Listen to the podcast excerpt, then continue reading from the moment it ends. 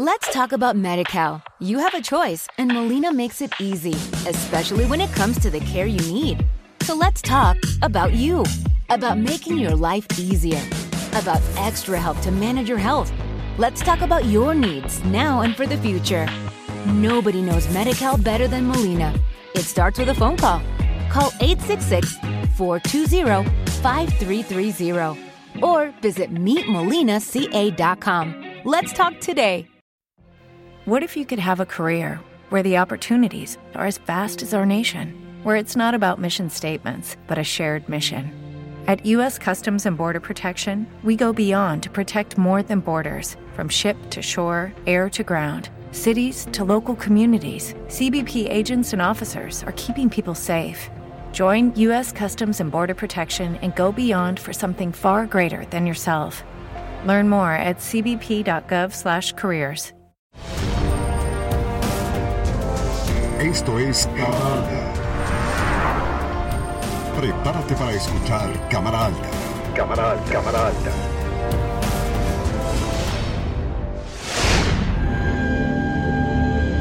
El canal del Congreso presenta.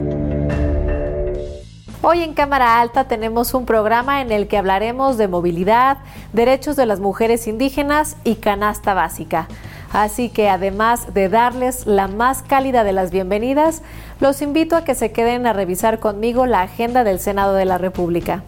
Arrancamos con un tema que en serio nos involucra a todos. Se trata de la Ley General de Movilidad aprobada durante el primer periodo ordinario en el Senado y que ya recibió el aval en comisiones por parte de la colegisladora. Pero ¿por qué les digo que nos involucra a todos? Pues porque se trata de una ley que por vez primera toma en cuenta a quienes andamos o circulamos en vías públicas y reconoce los factores de riesgo en cuanto a siniestros viales, a fin de reducir muertes y lesiones graves en calles y carreteras. Aunque el derecho a la movilidad está estipulado en nuestra Constitución, 44 personas mueren en México cada día a causa de siniestros viales, situación que ha llevado a legisladores y sociedad civil a impulsar durante años una ley general de movilidad y seguridad vial. Realmente sí hay una responsabilidad sobre vidas, no, no es solamente sobre una legislación o ciertas cosas, sino es una responsabilidad sobre vidas. Esta ley es importante para el país porque actualmente existe un gran problema en temas de seguridad vial. Anualmente perdemos 16 mil vidas a causa de siniestros viales que pudieron haber sido prevenibles. Los puntos en dicha ley atañen a cualquiera que salga de casa, reafirman el uso obligatorio de cinturones de seguridad, ahora para todos los pasajeros, el uso de cascos para motociclistas, de sillas de retención infantil y de límites de velocidad o de alcohol en la sangre. Otro de los avances es la obligatoriedad de aprobar un examen de aptitudes y conocimientos para obtener la licencia de conducir. Actualmente también vemos una diferencia eh, eh, inmensa entre los requisitos que se piden entre los estados. La nueva Ley General de Movilidad busca incluir las demandas de mujeres, especialmente de repartidoras, estudiantes o cuidadoras de veras las historias que te cuentan las eh, repartidoras son, son historias, digamos, de, ¿no? De, mucho, de mucho problema. Ahora en esta marcha del 8 de marzo, por primera vez hubo un contingente que salió de la, de la Universidad de la UNAM, como de más de, de 100 mujeres en bicicleta, porque ellas regresan de la escuela, ¿no? Regresan de la escuela eh, muy noche en bicicleta y quieren seguridad. Entonces necesitan eh, ciclovías, necesitan eh, banquetas, ¿no? Para caminar con sus niños, sus niñas, las personas adultas que llevan a las clínicas. Las mujeres tienen mucho que decir con respecto a cómo quieren que se hagan sus ciudades y cómo quieren que se hagan sus vías. Y la ley es muy clara. O sea, la ley es una ley general, mandata, es de cumplimiento obligatorio a lo, largo, largo y ancho del país y ya no pensar en la infraestructura vial solo para automóviles, porque francamente, si hay una bicicleta, una moto, un auto en una casa, la usa el hombre, no la usan ellas, ¿no? Entonces ellas usan el transporte público, ellas usan, digamos, el caminar. El legado de foros y parlamentos abiertos a lo largo de tres años trajo consigo la creación de una estrategia nacional estipulada en la misma ley. es la creación de un sistema nacional de movilidad y seguridad vial que va a ser el encargado de crear la estrategia nacional eh, con la cual se definan eh, pues estos objetivos y instrumentos para, para, implementar todas estas acciones. Este sistema va a tener representación de gobierno federal, de los estados y de los municipios. Estamos en eso.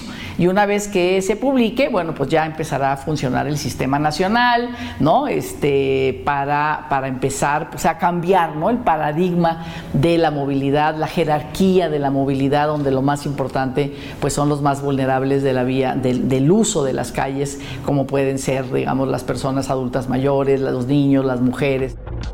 La participación ciudadana ha sido y seguirá siendo clave para garantizar que, llegado el momento, se aplique la ley de movilidad y seguridad vial para evitar siniestros viales graves en México se van a formar estos observatorios eh, ciudadanos para vigilar, para proponer, para observar, digamos, que realmente la ley se cumpla.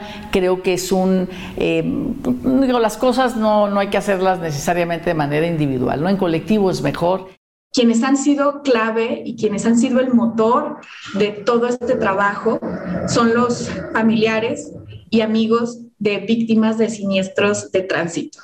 Es impresionante la fuerza que tienen para acompañar este proceso. Considero que es parte de, su proceso de reparación del daño. O sea, realmente nadie les va a regresar a su hija, a su hijo, a su hermana, a su amiga, a su amigo, pero creo que a través de estos procesos en donde pueden poner su granito de arena para garantizar que nadie vuelva a pasar por lo que ellos pasaron, es tener un corazón muy grande.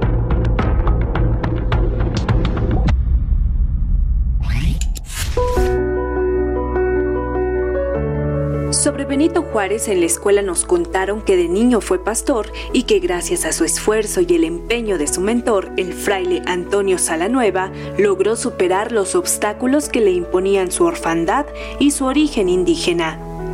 Los libros de texto también consignan que Juárez fue diputado y gobernador de Oaxaca, católico y liberal. Don Benito enfrentó los abusos de Santa Ana y desde el destierro planeó su regreso para darle lustre al periodo liberal más significativo de nuestra historia al lado de personajes como Ignacio Ramírez, Guillermo Prieto, Sebastián Lerdo de Tejada, entre muchos otros, con quienes defendió las leyes de reforma y principalmente mantuvo a salvo la soberanía nacional tras la invasión francesa y la imposición del Segundo Imperio bajo el mando de Maximiliano de Habsburgo. Benito Juárez García ha sido el primer y único presidente de origen indígena de México y su mandato duró cinco periodos, de 1857 a 1872. Durante ese tiempo y los años subsecuentes se construyeron también mitos y leyendas que elevaron su pedestal en el altar de la patria. De una de estas historias surge la anécdota respecto al origen de la que es quizá la frase más célebre del benemérito. Cuentan que a su paso con alguna población del norte durante lo que se conoce como la etapa del gobierno itinerante, a alguien se le ocurrió tender una larga bandera francesa para que Juárez, al bajar de su carroza, caminara sobre ella. Dicen que el presidente, al percatarse de aquella acción, pronunció palabras más, palabras menos, la célebre frase, entre los individuos como entre las naciones, el respeto al derecho ajeno es la paz. Luego pidió que levantaran la bandera, evitando así el agravio y dando una alta lección de civilidad. Mito, leyenda o tradición, la historia de Benito Juárez es grande en sí misma y la frase está registrada en el manifiesto expedido el día que entró a la Ciudad de México el 15 de julio de 1867, después de cuatro años de lucha contra la intervención francesa. Razones de sobra existen para que en el muro de honor del Senado se escriba en letras doradas la frase Benito Juárez, Benemérito de las Américas, pues esto significa, según el senador Raúl Bolaños Cachocue, ratificar la solidez de nuestros fundamentos republicanos que nos dan origen y destino.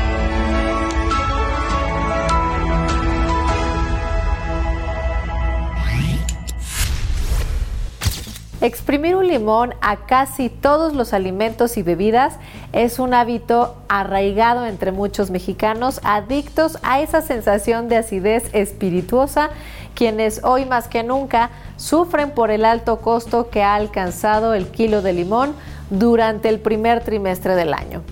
Y es que el limón es el producto de la canasta básica más golpeado por la inflación y otros factores propios del campo. Tratar de entender cómo es que el kilo de limones alcanzó los 80 pesos o más es parte de lo que les contamos en la siguiente pieza. En los tacos al pastor, en el pozole o acompañando un tequila. Cualquier persona que haya comido o bebido en México sabe que el limón es mucho más que un simple cítrico. Para los mexicanos es imposible prescindir de su sabor. Sin embargo, en los últimos meses, su precio se ha disparado tanto que ha exprimido el bolsillo de los consumidores. En los puestos de tacos no querían limitar su consumo a los clientes, pero ahora se ha vuelto insostenible, ya que un kilo de limón ha llegado a costar lo mismo que un kilo de carne.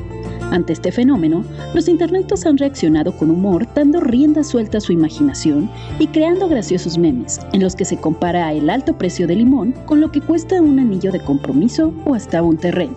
Y es que los precios que ha alcanzado el cítrico son históricos. En noviembre, el kilo costaba 20 pesos, en enero y febrero subió a 100 pesos y ahora se vende en los supermercados en 80. Según datos del Instituto Nacional de Estadística y Geografía, INEGI, el limón fue el producto de la canasta básica que más se encareció en los últimos tres meses. En pocas palabras, los precios suben mientras los sueldos se quedan estancados, condenando a millones de familias a trabajar más allá de una jornada laboral sin descanso y sin poder salir de la pobreza.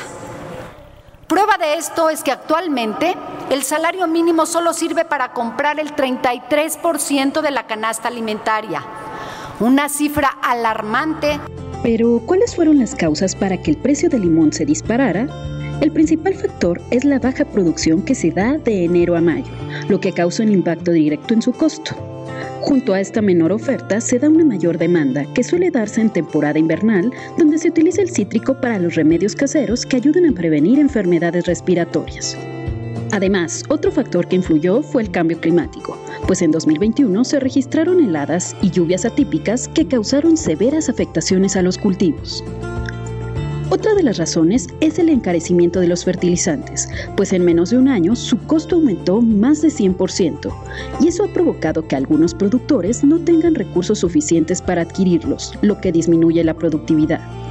A esto hay que sumar el intermediarismo y la inseguridad que se vive en entidades como Michoacán, donde algunos agricultores abandonan sus huertas ante las amenazas y extorsión del crimen organizado. El derecho de piso, también conocido como narcorrentas se trata de una de las formas más agresivas de extorsionar, ya que el delincuente se presenta ante su víctima para exigir cantidades periódicas de dinero que pueden ser semanales, quincenales o mensuales, a cambio de garantizar su integridad física, la de su familia y de su negocio. Y ante todo esto, ¿cuándo bajarán los precios? Los productores afirman que por temporalidad, en abril o mayo el precio del limón se estabilizará, ya que es cuando habrá una mayor producción y por tanto una mayor oferta del cítrico.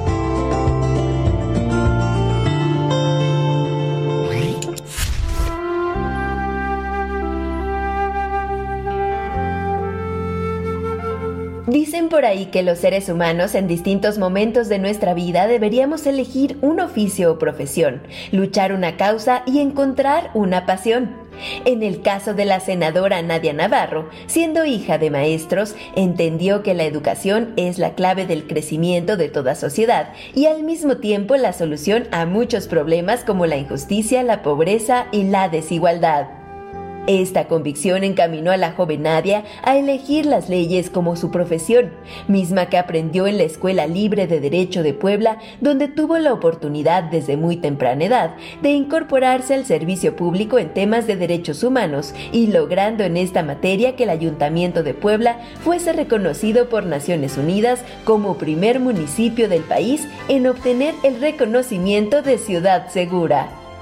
Poco después, la abogada con maestría logró que Puebla fuera la primera entidad federativa en levantar la encuesta nacional sobre dinámica de las relaciones en los hogares. Con estos números en mano, asumió la responsabilidad de dirigir el Instituto Poblano de las Mujeres y entendió que la estadística es la mejor herramienta para la toma de decisiones en el servicio público. Muy cercana a las distintas problemáticas de las poblanas, la hoy senadora asumió una lucha infatigable en contra de la violencia hacia las mujeres y en favor de la igualdad.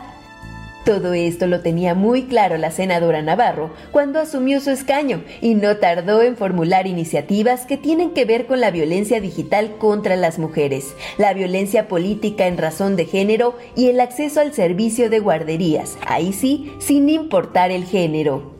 Así pues, conocemos su profesión y su causa, por lo que falta develar su pasión, tarea evidentísima cuando se es oriunda de un estado con tantas virtudes gastronómicas, geográficas y culturales, porque eso sí, qué chula es Puebla.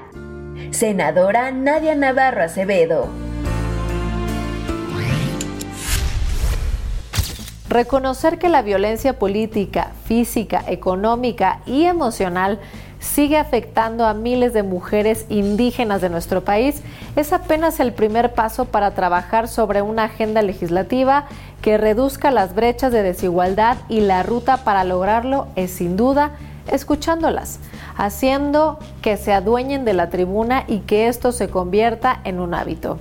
Sobre ello conversamos con la senadora Xochitl Galvez, quien nos contó cómo se vivió y qué lecciones no debemos pasar por alto tras la celebración del primer Parlamento de las Mujeres Indígenas en la Cámara Alta. Ser mujer sí importa. Cada año, el 8 de marzo, millones de mujeres en todo el mundo salen a las calles para conmemorar la jornada trágica de 1908, para reivindicar sus propios derechos y para hacer visible sus reclamos, entre ellos, quizá el principal en todo el planeta, la exigencia del fin de la violencia de género. Con las mujeres indígenas pasa cosas muy graves, porque en el aislamiento, en la montaña de Guerrero, en los altos de Chiapas, en las montañas de Oaxaca, pues hay mujeres que desaparecen con una absoluta impunidad las mujeres indígenas, se dice, sufren triple discriminación por ser mujeres, por ser pobres y por su condición étnica, lo que impacta en toda su vida convirtiéndolas en las víctimas expuestas a la mayor de las desigualdades. Por obvias razones, las mujeres plantearon la necesidad de que más mujeres indígenas participen en política. Puedan ser diputadas federales, diputadas locales, alcaldesas, regidoras, para que a su vez ellas puedan llevar estos temas a la mesa eh, de debate y de que se impulsen leyes que erradiquen todo tipo de violencia hacia las mujeres indígenas. 70 mujeres de 12 estados de la República asistieron al Senado para celebrar el primer Parlamento de las Mujeres Indígenas, donde las participantes se pronunciaron por garantizar los derechos político-electorales de dicho sector y erradicar la violencia, recalcando que no puede haber usos y costumbres que violenten los derechos de las mujeres, garantizando su seguridad e integridad física. Yo sí quiero dejar bien claro que no hay uso y costumbre que permita que se violenten los derechos humanos de las mujeres. Eso es algo que tenemos que erradicar, está puesto en la Constitución, tenemos que ir a códigos eh, penales eh, a nivel nacional mucho más estrictos eh, para sancionar este tipo de prácticas y en los códigos penales locales también tenemos que ver cómo se sancionan los matrimonios forzados como un delito. Durante el primer Parlamento de las Mujeres Indígenas, las parlamentarias demandaron a las y los senadores erradicar la discriminación por etnia, raza y situación económica, así como avanzar en los procesos de liderazgo y participación política de este sector. Sin duda, la violencia política contra las mujeres indígenas debe ser sancionado. Las mujeres indígenas nos deben de garantizar el derecho a la participación a estos cargos públicos y de elección popular. Con flores en la tribuna para simbolizar el equilibrio del universo, las mujeres indígenas dejaron sembrada una semilla donde ha de dar frutos la fuerza de su voz, de su lucha y su presencia, siempre fecunda en esta tierra. Hoy vengo en este primer Parlamento de Mujeres Indígenas representando a todas aquellas mujeres indígenas que vivimos la maternidad en diversas maneras. Quiero destacar que las mujeres somos capaces de desempeñar sin número de profesiones, labores, emprendimientos con responsabilidad, procurando que todo momento, procurando en todo momento a nuestras hijas e hijos. Estoy convencido que con liderazgo y convicción enaltecemos aún más nuestro compromiso con nuestras comunidades y pueblos indígenas.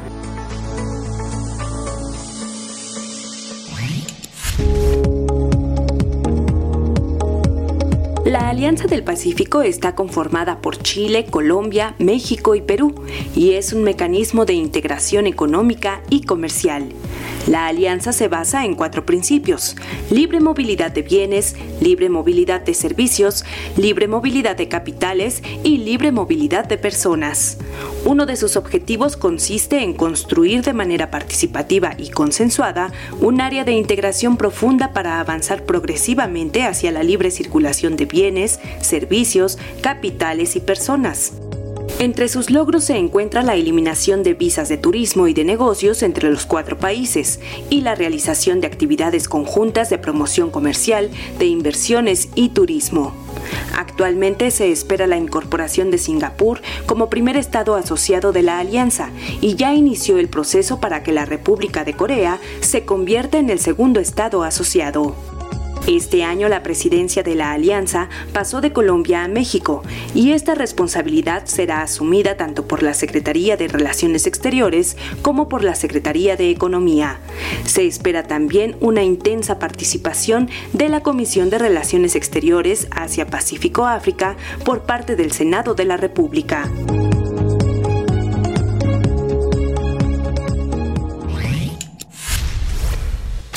La antigua sede del Senado, hoy conocida como Casa Nuestra, abrió sus puertas nuevamente a la rica agenda cultural del centro histórico con una serie de conciertos que se llevarán a cabo todos los viernes de este mes y hasta junio, como parte de un programa que incluye la presencia de los concertistas de Bellas Artes, cantantes solistas, solistas ensamble de Bellas Artes y el coro de madrigalistas, que por cierto abrió este ciclo con un repertorio muy interesante.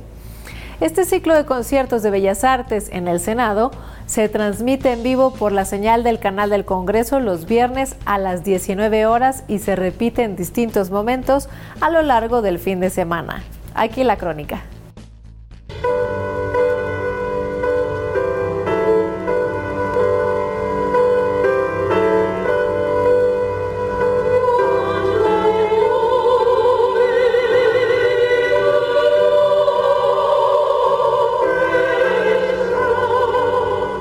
Ante la mirada acuciosa del senador que es todo bronce y toda dignidad, el mes de marzo hizo una pausa para recordarnos que el canto es vida y que a pesar del cubrebocas, secuela indeleble de la pandemia que nos marcó, la voz de un coro educado es capaz de llenar las bóvedas y viajar por el patio de la casona de Jicotencatl. Se trata del coro de madrigalistas de Bellas Artes, en el primero de 15 conciertos que tendrán como escenario la antigua sede del Senado de la República y réplica en vivo, así como repeticiones durante el fin de semana a través de la señal del canal del Congreso. El primer concierto que hoy nos convoca presenta al coro de madrigalistas de Bellas Artes, bajo la dirección artística del maestro Carlos Aranzay. Esta institución coral fue fundada en 1938 por Luis Sandy y posee un extenso repertorio que abarca desde las primeras manifestaciones musicales en Occidente hasta las obras corales contemporáneas, posicionándose como el coro de cámara más emblemática en la historia de la música coral de México. Coros de camelleros, obras sacras, salmos e himnos se hicieron escuchar con esa cadencia que el canon imprime y que trascendió las arcadas de la casona. Sin embargo, el clímax llegó hacia el final con una pieza de más de 15 minutos, una escena del Mercader de Venecia para homenajear a Henry Wood. Escribió esta obra Vaughan Williams no para coro, sino para 16 de los cantantes más famosos del momento que querían eh, hacer este homenaje a Henry Wood. Entonces es una obra difícil, eh, muy solista, como van a escuchar, cada uno de ellos tiene una parte y, dice algo de esta maravillosa escena.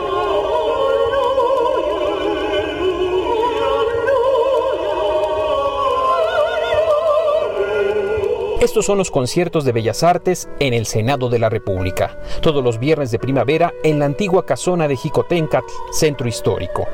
Estamos convencidos que en el arte, como elemento de conciliación y cohesión social, puede ser el agente del encuentro y la transformación.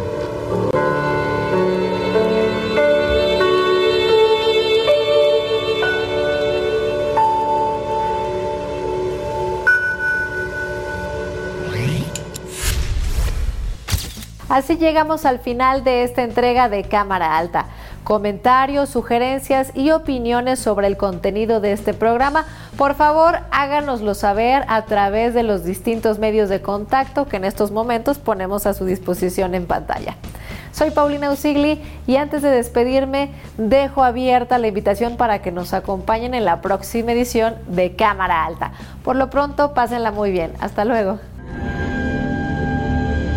el canal del Congreso presentó. Esto es Cámara Alta. Cámara Alta. Suscríbete y compártelo. Suscríbete y compártelo. Let's talk about MediCal. You have a choice, and Molina makes it easy, especially when it comes to the care you need. So let's talk about you about making your life easier, about extra help to manage your health. Let's talk about your needs now and for the future. Nobody knows Medi better than Molina. It starts with a phone call. Call 866 420 5330 or visit meetmolinaca.com. Let's talk today. Hello, it is Ryan, and we could all use an extra bright spot in our day, couldn't we? Just to make up for things like sitting in traffic, doing the dishes, counting your steps, you know, all the mundane stuff. That is why I'm such a big fan of Chumba Casino. Chumba Casino has all your favorite social casino style games that you can play for free anytime, anywhere with daily bonuses. That should brighten your day a little. Actually, a lot. So sign up now at chumbacasino.com. That's ChumbaCasino.com. No purchase necessary. VGW. Void were prohibited by law. See terms and conditions. 18 plus.